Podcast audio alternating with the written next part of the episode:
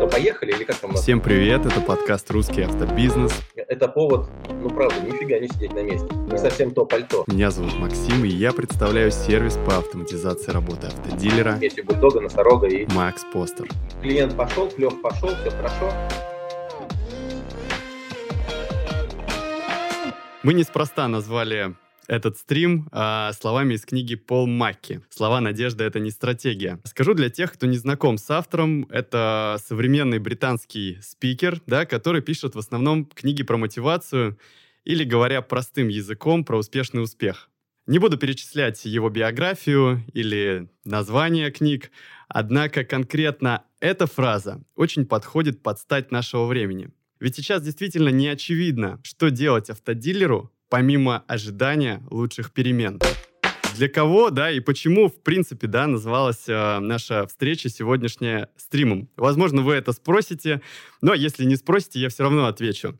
А, дело в том, что сегодня мы постараемся в режиме онлайн да, построить беседу вокруг самых горячих новостей автомобильного бизнеса, захватим поправки в нашем законодательстве нашей страны, да, свежие. Ну а я представлю немного нашего спикера. Это Артем Самородов, человек, у которого опыт в сфере автомобильного бизнеса уже перевалил за 20 лет. Он прошел путь от э, выкупщика до директора и руководителя направления в крупных автохолдингах, между прочим. Артем является автором телеграм-канала, достаточно популярный в нашей сфере про трейдинг и автобизнес. Также является партнером издательства «Короче, дилер». Артем, поприветствую наших слушателей. Рад всех видеть, рад э, слышать, Максим, тебя. Спасибо за такое представление. Ну что, поехали или как там у нас принято?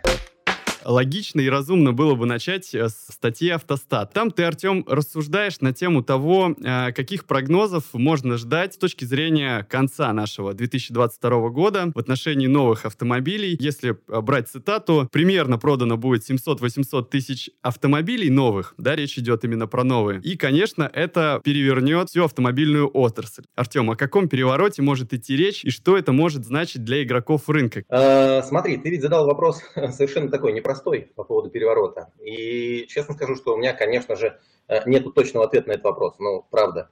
Я боюсь, что его ни у кого нету. Но что э, меня беспокоит, э, или что очевидное такое, да, что видно, давай посмотрим, просто вернемся к рынку и посмотрим на него. Рынок прошлых лет – это миллион пятьсот, миллион семьсот проданных автомобилей новых примерно в год, правильно? А, насколько я помню, данные автостат говорили нам на начало года 3220, ну пусть будет там 3200 дилеров. Данные Рамры недавно там чуть меньше, 3170 или 190, не принципиально, то есть 3200 дилеров в стране существует. Представь себе, что как они раньше выживали, сколько они автомобилей продавали. Ну, можно просто поделить одно количество на другое, Очень и мы поймем, что да, э, так или иначе, всем хватало для того, чтобы жить хорошо, жить счастливо, вот, и даже mm-hmm. немножко богато. А что сейчас? Давай вернемся в прогнозы, которые нам давал автостат. Вот ты их сейчас озвучил. Сейчас на дворе май. Мы в прошлом году, ой, в прошлом месяце продали сколько? 33 тысячи автомобилей новых. А, и это минус примерно 80% к прошлому году. Вот. А, в этом месяце тот же Сергей Целиков э, говорит, что, скорее всего, мы продадим 28-28,5 тысяч автомобилей новых. Это еще меньше, это вообще новый рекорд. Вот, э, новый рекорд по минусам. Прогноз более свежий от Russian Automotive Market Research был на уровне 394 тысячи автомобилей. Но вот если взять два негативных прогноза от Рамр и от Автостат, то получается, что вот эти 3200 дилеров э, должны, вернее не должны, смогут, скорее всего, смогут продавать в месяц в среднем не больше 12, вру, 10-12 автомобилей. 10-12 автомобилей в месяц на одного дилера. А это что? Это план для менеджера отдела продаж на месяц. Да, это, это, это кстати, ты правильно заметил. Это стандартный, да, это стандартный план для менеджера отдела продаж такого среднестатистического, если взять это среднюю температуру по больнице. Остается один вопрос, а кто выживет в этой ситуации? Тут уже начинает просто работать закон джунглей. Кто сильнее, кто быстрее, тот и выживет. Тот и победил, все верно. Да, и поэтому, возвращаясь к перевороту, остается вопрос, который, как знаешь, подвешен в воздух. А какой нас ждет переворот с учетом тех факторов, о которых мы только что поговорили? Я думаю, он такой э, кардинальный. Ну, многие слышали новость о том, что компания Volkswagen приняла решение а, продлить приостановку производства автомобилей на своем заводе. Я имею в виду Нижний Новгород. Э, и причем там сроки обозначены как минимум до сентября 2022 года. Сейчас существует мнение, что некоторые топ-менеджеры автомобильных холдингов, а, крупных автосалонов и средних в том числе, тоже а, взяли манеру, взяли решение такое взять паузу, да, для того, чтобы до сентября посмотреть, как обстановка будет разворачиваться. Артем, насколько такое решение может считаться правильным именно в текущей ситуации? Мое мнение, что это странное решение, э, честно. Ну, правда, как это, мы сейчас стоим на, на пороге серьезных перемен. На этом пороге принять решение о том, что а я пока посижу в сторонке, оно немножко странное. Понятно, что какие-то игроки могут себе позволить паузу. Наверняка кто-то за последние там полтора-два года, два с половиной смог заработать достаточно для того, чтобы поставить всю игру свою, всю работу на паузу и посмотреть, а что же будет дальше, посмотреть, как же будет происходить. Но надо же не забывать, что пауза паузой, а предприятия существуют, они же, вот, они же не виртуальные, они же реальные, да, они стоят, их надо как поддерживать. У этих предприятий есть сотрудники, и вот у меня вопрос, сотрудники предприятий готовы встать на паузу? Я думаю, что нет, я думаю, что многие не готовы, да. Да, ну и в конце концов, а, есть ведь два пути. Это или закрыть этот бизнес, там заняться каким-то другим, вероятно, бизнесом, или, в принципе, собственники могут себе позволить не заниматься, да. Вот, ну или найти ту самую тропинку из, из этих вот джунглей, да, а, из этих джунглей капитализма, тропинку, которая выведет э, выведет куда-то там светлое будущее. Надо понимать, что эта тропинка, она не многополосная. Если я решил, что а я подожду, посижу, то надо быть готовым к тому, что тогда, когда вдруг я опомнюсь и начну, это, начну двигаться, да. начну пытаться идти по этой тропинке, то там уже это, все палатки вокруг будут заняты, скорее всего, потому что наверняка найдутся те, которые не будут сидеть и ждать, да, а будут двигаться вперед. И тут очень кстати подходит фраза из э, Льюиса Кэрролла, да, из Алисы. Нужно бежать, э, я даже записал, со всех ног, чтобы только оставаться на месте. А чтобы куда-то попасть, надо бежать еще быстрее, как минимум вдвое. А мы с вами прекрасно понимаем, что э, рост цен на новые автомобили, рост цен на автомобили с пробегом, он а, отчасти вызван именно дефицитом, ну даже и в основном, да, и компонентами, и дефицитом. Так э, наш завод в Санкт-Петербурге Nissan Manufacturing Cruise приостановил работу как минимум на год и восстановит ее не ранее весны 2023 года. Вот на месте директора или собственника официального дилера уже этой марки. Я бы действительно сел, вот так вот призадумался, а есть ли смысл дожидаться восстановления производства или лучше сейчас поднимать э, вопрос и думать об альтернативных способах заработка? Конечно, мое искреннее мнение, что не нужно сидеть и ждать, нужно действовать. Думаю, что большинство э, могут назвать меня мистер очевидность, но, но это правда, да, как бы логично же не сидеть, не сидеть и не ждать, а логично действовать и э, искать какие-то решения. Вспомнил по поводу вот заводов, да, э, по поводу производств. А ведь им никто не позволит сидеть и ждать. То есть они хоть и озвучивают, там, типа, мы там до сентября, мы там, не знаю, там, до конца года, еще что-то, будем ожидать. Ведь то, что мы увидели, это вот увидели историю с Рено, э, она как бы впервые всплыла там в марте, да, первые, первые вбросы были там тогда же в марте и про китайцев, все посмеялись, ну это Степ, шутка, да, вот, проходит два с половиной месяца, и шутка, оказывается, это в шутке есть только доля шутки, а все остальное правда. Почему я думаю, что сидеть и ждать э, ну, нет смысла, а производители просто не смогут, потому что вот эти два с половиной месяца э, ушли на то, чтобы Минпромторг выстроил э, некую стратегию взаимодействия с заводом Рено, с заводом АвтоВАЗ, и мы все слышали, что произошло. Вот. Теперь я уверен, что они отправят свои там, силы на то, чтобы заняться другими заводами, которые вот эту озвучили неопределенность, там Nissan, Volkswagen. Если завод заморозит свою работу на продолжительное время, то, собственно говоря, чтобы ему потом вернуться, э, вернуться к работе, это, опять же, большие инвестиции нужны, потому что, ну, там, не знаю, застой простой э, станков, во-первых, он и стоит дорого, а во-вторых, он приводит к тому, что они там оказываются не до конца исправными. Поэтому, э, еще раз повторюсь, да, наверное, ждать не стоит. Российские активы группы Рено переходят в государственную собственность, уже многие об этом знают. Артем, также вопрос к тебе. Что изменится в работе официальных дилеров Рено на самом деле? Ведь это самая крупная в России э, сеть, да, дилерская. Будет ли завод продолжать выпускать продукцию под французским брендом? Или его, в общем-то, ждет какой-то альтернативный российский бренд, э, «Москвич» и так далее? Электромобиль «Москвич». Звучит гордо. Безусловно, это вопрос не, не совсем ко мне, а правительству, да, Москвы, наверное. Я могу только поделиться теми э, слухами, той информацией, которая ходит на рынке, да, она э, такая э, разнонаправленная. Мы не будем собирать старые автомобили, это будут новые автомобили, будут современные автомобили.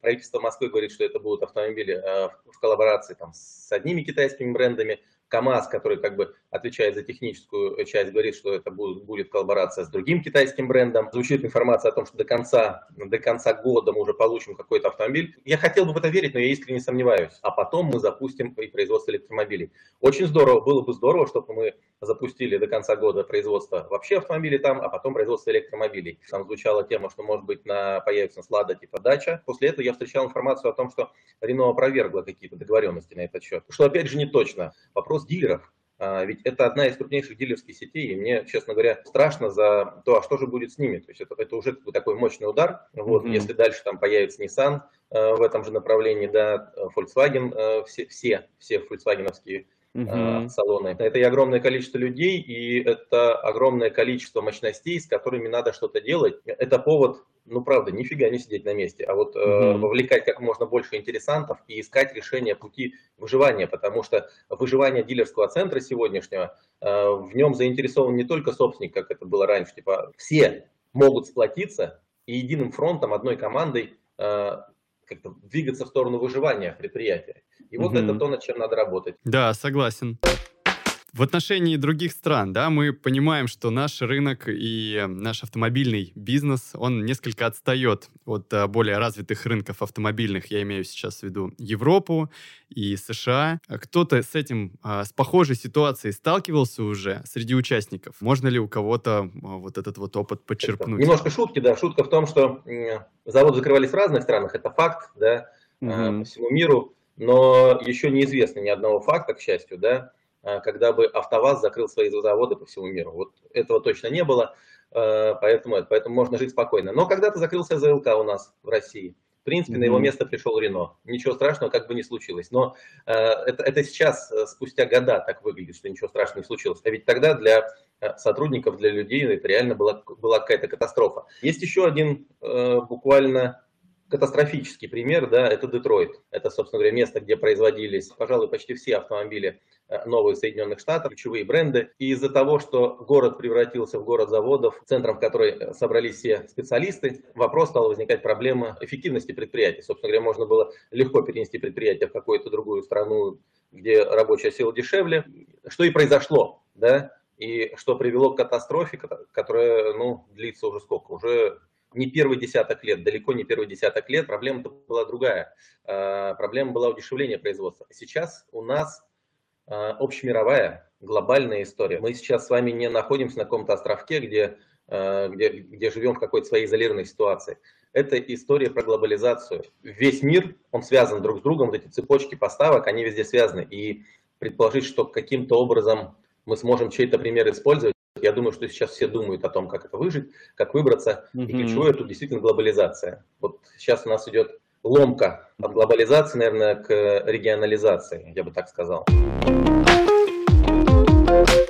А, уверен, многие об этом информацию видели, что Кабмин упростил требования, а, и теперь а, те машины, которые по каким-то причинам ранее были вынуждены уйти с рынка, а, например, те же самые иранские автомобили, Иран Хондро, вот как раз а, мы обсуждали на прошлом вебинаре, Артем сегодня тоже об этом говорил, они были вынуждены уйти из-за несоответствия Евро-4, и значит ли, что текущая поправка от, э, ну, скажем, включит зеленый свет для марок, которые были вынуждены таким образом а, с нашего рынка уйти? Я думаю, да. Я думаю, что зеленый свет включится. Единственное опасение, которое у меня есть, они связаны с тем, что очень высока неопределенность будущего, да, и это может тормозить процесс. Но в целом, да, э, тем более, что Иран, вот, который ты упомянул, ведь он, э, ну, действительно, там много лет под этими санкциями существует, и у них э, очень много своих моделей, их не выговоришь, они, это как китайские, тоже непонятные для нас названия, но там именно вот свои локальные какие-то бренды, модели, они, может быть, на базе каких-то старых э, там, европейских или американских автомобилей сделаны, но они свои локальные, то есть они независящие. Потому что если посмотреть, допустим, на Индию и Африку, на которые, в принципе, тоже да, э, как бы ставят и звучит история, то там и там и там все-таки больше э, как-то мировые производители, известные бренды, да, и своих локальных каких-то брендов ну, может быть, по пальцам можно посчитать. Но, тем не менее, я думаю, что и те, и другие автомобили мы можем увидеть, э, можем увидеть на нашем рынке, если кто-то э, серьезно этим займется. Да? Тут, видишь, тут э, есть один нюанс с теми же самыми иранскими у них нет, как я понял, таких вот производителей, у которых широк, широкая линейка автомобильная, да, получается, если с кем-то договариваться, то у него там одна-две модели, угу, и это не да. совсем то пальто, вот. Согласен. Но я думаю, что это, я думаю, что оттуда, оттуда из Азии, из Африки, из Индии к нам побегут свежие автомобили, которые там бегали на Евро-2, на Евро-3, может быть, да, да. Вот, а вот этот наш формат Евро-0, который, наверное, близок к Евро-1, он позволит им всем оказаться здесь. Да, да, дорога открыта. Мы плавно переходим к процессу э, выкупа и продажи автомобилей с пробегом. Мы много поговорили уже про новые автомобили. Э, и я как раз-таки читал статью Артема, где он подсвечивает ситуацию с ростом цен на новые и на пробег. Я считаю, многим нашим слушателям будет интересна экспертная точка зрения в отношении того, как будут э, расти или, ну, что будет с ценами. Июнь, сентябрь. Я думаю, что э, интересуются они этим с точки зрения того, как построить э, свою, скажем, такую стратегию выкупа. Артем, как считаешь, покупать дорого и выставлять еще дороже? Или все-таки не торопиться с выкупом любой ценой, то, чего было у нас раньше, и как-то покупать э, выборочно? Дорого и еще дороже вот эта да, стратегия, она однозначно была оправданной в достаточно долгом промежутке времени. Mm-hmm. И э, вот сейчас я иногда слышу, да, что это, что там, ну, не знаю, там, собственники или топы ругают свой персонал, типа, а куда вы смотрели, да? Вот, ну, а куда они могли смотреть? Они что, аналитики для того, чтобы понять, что рынок будет разворачиваться, меняться, или, не знаю, у них это есть э, инсайды откуда-то, да, для того, чтобы знать, что будет происходить дальше. Они смотрели в то, э, в ту стратегию, которая работает. И она реально работала. Покупали дорого, продавали еще дороже. И, собственно говоря, таким образом поднимали и тянули рынок. Мы же это видели и вот по э, вашей аналитике, да, то физики дешевле продают машины, юрики бывает э, дороже, и особенно это, особенно на там, дилеров действовал, действовали какие-то, ну, какие-то такие, как это, биржевые, чуть, как вот чувствительные события, как для биржи да. Да, бывают, так, так и тут вот чувствительные события на рынке. Трейдинг. Оп, да, да, и у, дилеров сразу цены пошли, там, подскочили, да? да. Вот, то есть дилеры реагировали на рынок быстро, и стратегия покупать дорого и продавать еще дороже, она действовала, работала. Вот, но это в прошлом. Я думаю, что теперь, э, вот мы столкнулись в апреле, в мае э, с ситуацией, когда на рынке автомобилей с пробегом и новых автомобилей мы увидели Э, пожалуй, самые низкие цены. Самые низкие цены в этом году, может быть, еще в июне немножко это будет, да. Но это обусловлено не тем, что есть какой-то переизбыток товара, и поэтому дилеры там распродают, а это э, как раз обусловлено неким, дефицит, неким дефицитом покупателя, да. Вот. Э, и этот дефицит покупателя привел к дефициту денежного потока у предприятий. А, собственно говоря, mm-hmm. предприятие выживает только благодаря денежному потоку, потому что имеет кучу обязательств. Кредиты, mm-hmm. зарплаты, налоги Конечно. и так далее. И вот это вот как иссякание этого денежного потока, оно привело к тому, что пришлось снижать стоимости. Но это короткий промежуток времени. Ведь э, если, а это точно, да, э, завтра будет дефицит новых автомобилей усиливаться, и мы это и слышим, и видим, mm-hmm. и если там, допустим, там Hyundai тот же, да, вроде бы хорохорились, что э, ничего мы производим, то сейчас уже и по ним Э, звучит о том, что а нет, ничего мы не производим. Там, да, вот на автоторе они там запустили э, маленький конвейер там, на 200 машин. Э, но это же не производство окончательно, это просто до производства в ожидании, то есть это они произведут, поставят их на склад, потому что будут ждать дальше там эти платы какие-то, да, которые это, которые смогут. Конечно. Э, вот, то есть это не готовая продукция. Временно. Угу. Да, это время, временно, чтобы как бы и людей вовлечь к чему-то э, и ну, привлечь к работе и ну и собственно говоря подготовиться к приходу тех нужных запчастей, как только они придут, то можно будет дособрать и выпустить в рынок. Вот. Но главное в этом что? Главное в этом то, что э, дефицит будет. Дефицит будет мощный по новым автомобилям. К чему это приведет? К тому, что э, цены на автомобили с пробегом продолжат рост. И вот я думаю, что к концу года мы поймаем примерно те же уровни, которые были там до середины марта, да, такие mm-hmm. самые пиковые. Вот, я почему-то в этом уверен, а может быть даже мы их преодолеем, э, так если по-честному. Но пока что это, если вдруг э, кто-то хочет купить машину себе, то, наверное, это имеет смысл сделать сейчас. Да, я э, ссылочку, вот Артем как раз тоже обратил внимание, э, оставил внизу. Здесь э, ссылка на наш реал-тайм дашборд с аналитикой. Он позволит проанализировать то, что уже происходит в режиме реального времени, ну и фактически каждый день. Поэтому э, переходите по ссылке, а я к следующему вопросу. Кроме остановки локальных производств, да, в нашу страну также приостановлены поставки из запчастей. Я думаю, это все почувствовали, все хорошо знают. Много к этому э, возвращаться не будем. Э, с э, начала кризиса автозапчастей подорожали автозапчасти, они подорожали э, на 30%. В некоторых случаях цены выросли до 6 раз. Вопрос в чем состоит? Можно ли полагать, что тот самый законопроект, о котором ты, Артем, говорил по поводу э, да, параллельного импорта, частично поможет нам вернуть вот эти взлетевшие цены э, на круги своя, запчасти станут доступнее, и все это произойдет без потери маржи именно у дилеров, у тех, кто их продает? А, знаешь, я общался с экспертом по запчастям, да, и он мне обозначил, что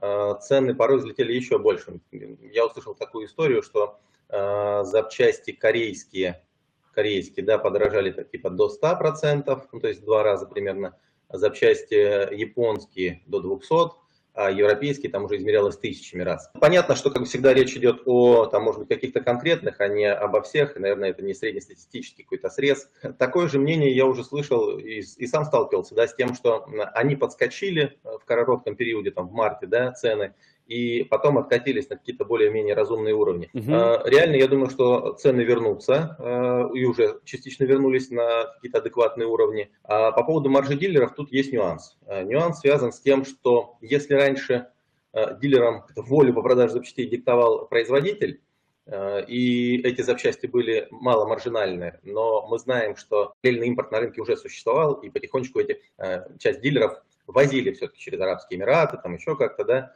запчасти, там, контейнерами, мы на них пытались зарабатывать.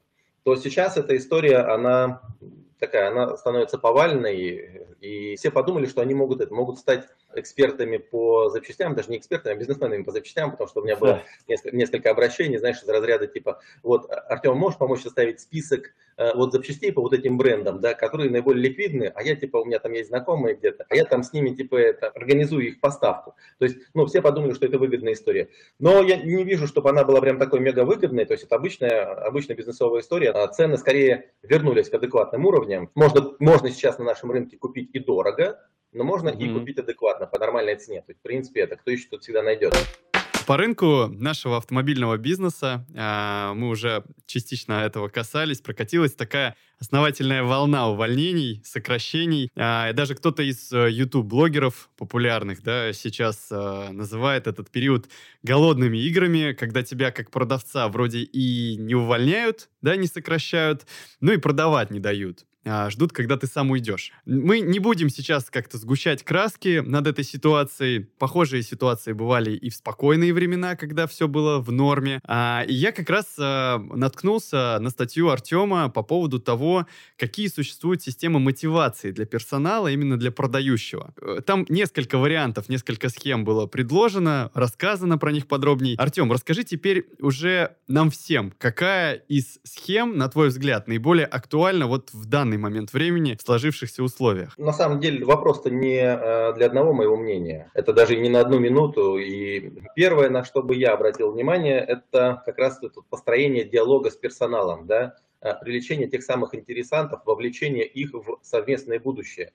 Потому что без вот этих партнерских отношений, они сейчас э, ну, наиболее востребованы, да, без выстраивания этих партнерских отношений, ну, скорее всего, не получится выжить, да, ни тем, ни другим. И сейчас сотрудники являются такими же интересантами для будущего предприятия, поэтому, это, поэтому их надо вовлекать. Это один, одна, одна сторона, а вторая сторона – это взгляд на бизнес по-новому. Угу. Ведь с чем мы сталкиваемся? Мы очень часто видим, что, ну вот наступили кризисные времена. Мы проходили это в разные периоды кризиса, там восьмой год, девятый, да, четырнадцатый там. А, что обычно происходит? Происходит сокращение расходов. Конечно. В первую очередь через людей. А давайте уволим этих, потому что, ну, вроде бы они ничего не делают. Отличная идея, да? Отличная, но это mm-hmm. не стратегия. А давайте вот тех уволим, потому что, мне кажется, они тоже ничего не делают. В итоге это, в итоге вот э, в тех системах увольнения оказывалось, что это остаются одни руководители. Ходили шутки про лодку, там, когда всех поскидывали, а там уже грести-то некому. Да? Так и тут. Вот э, самый правильный путь, мое личное мнение, мы эту тему отрабатывали когда-то там на одном из кризисов, э, это посмотреть на свой бизнес, посмотреть на э, свое предприятие с точки зрения э, точки ноль.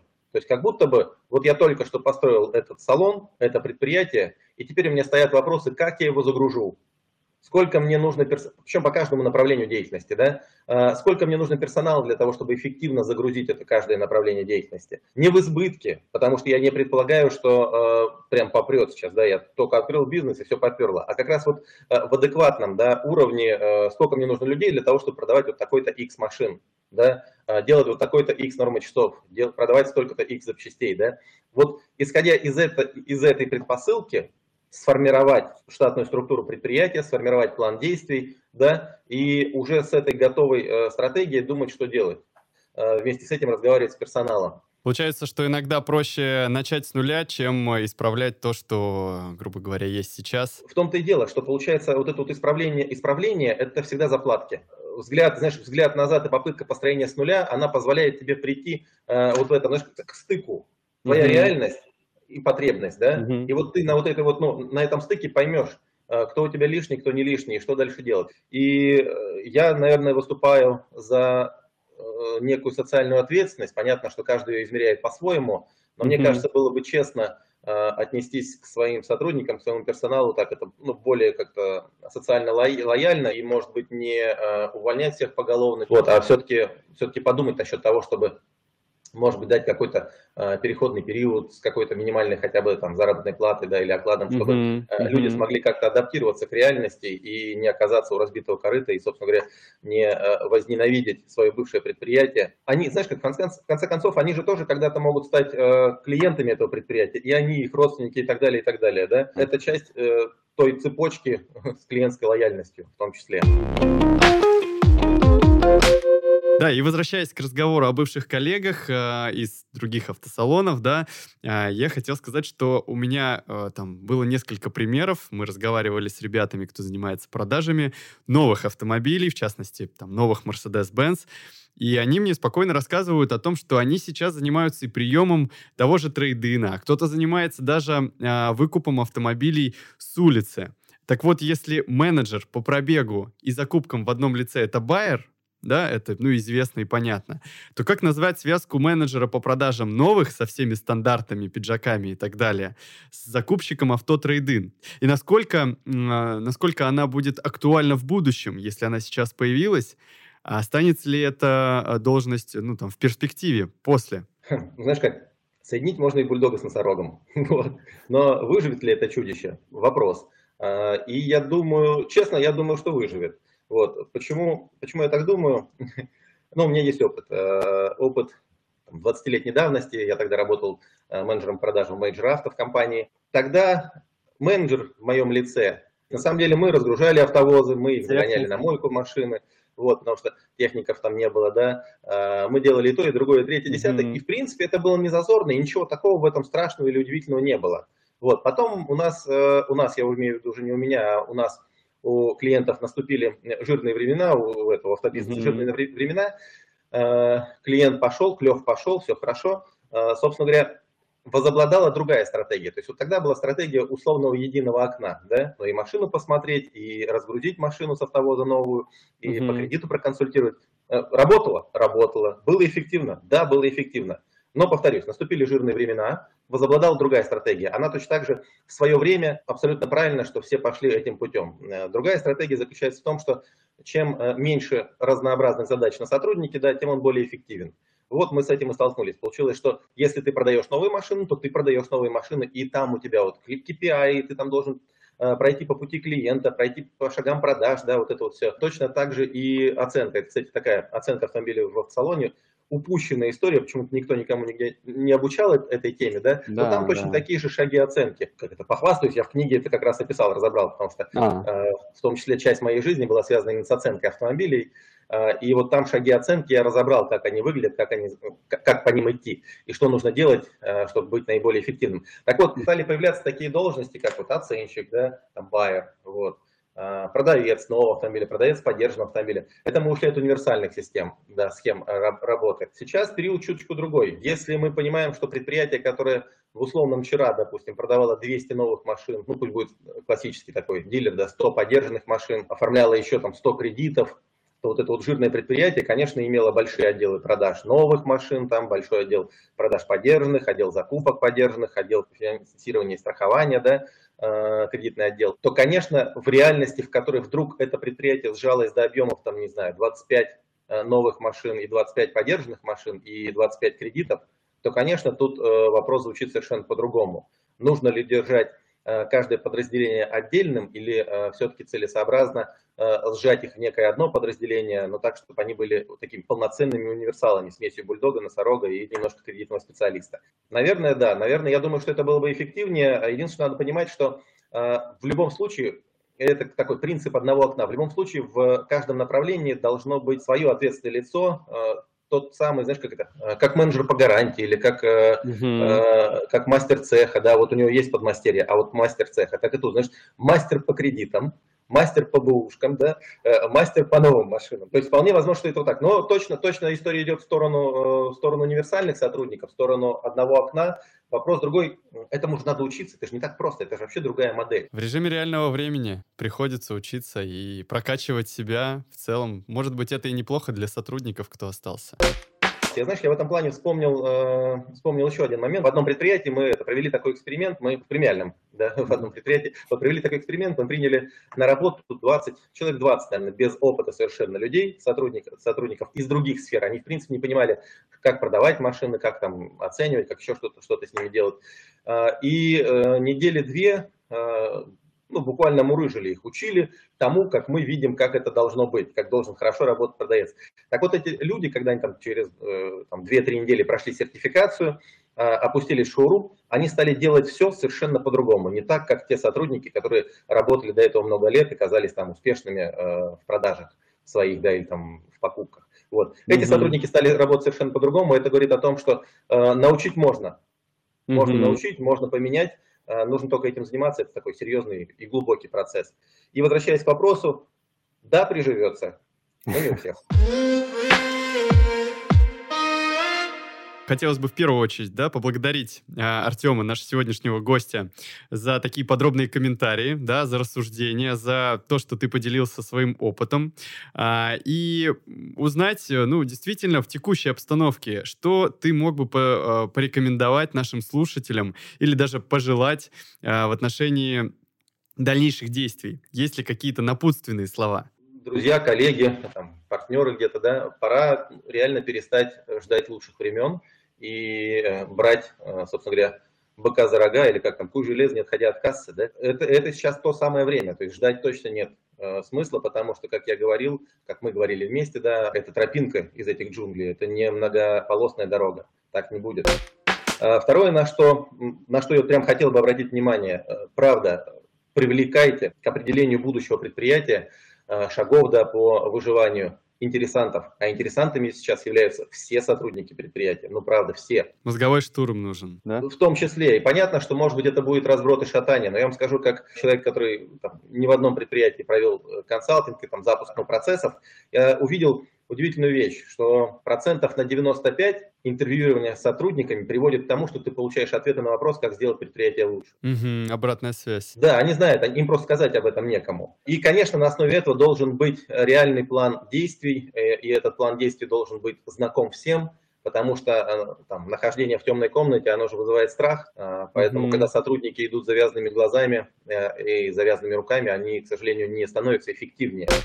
Вот. Ну и совсем уж э, подводя черту, где-то вот я уже говорил эту тему, да, выживут кто? Выживут быстрые. Те, которые, да, быстро будут меняться, подстраиваться, mm-hmm. реагировать на э, реальность, вот. Выживут гибкие, те, которые способны это все будут делать, да, перестраиваться, менять свои процессы, часто застоявшиеся.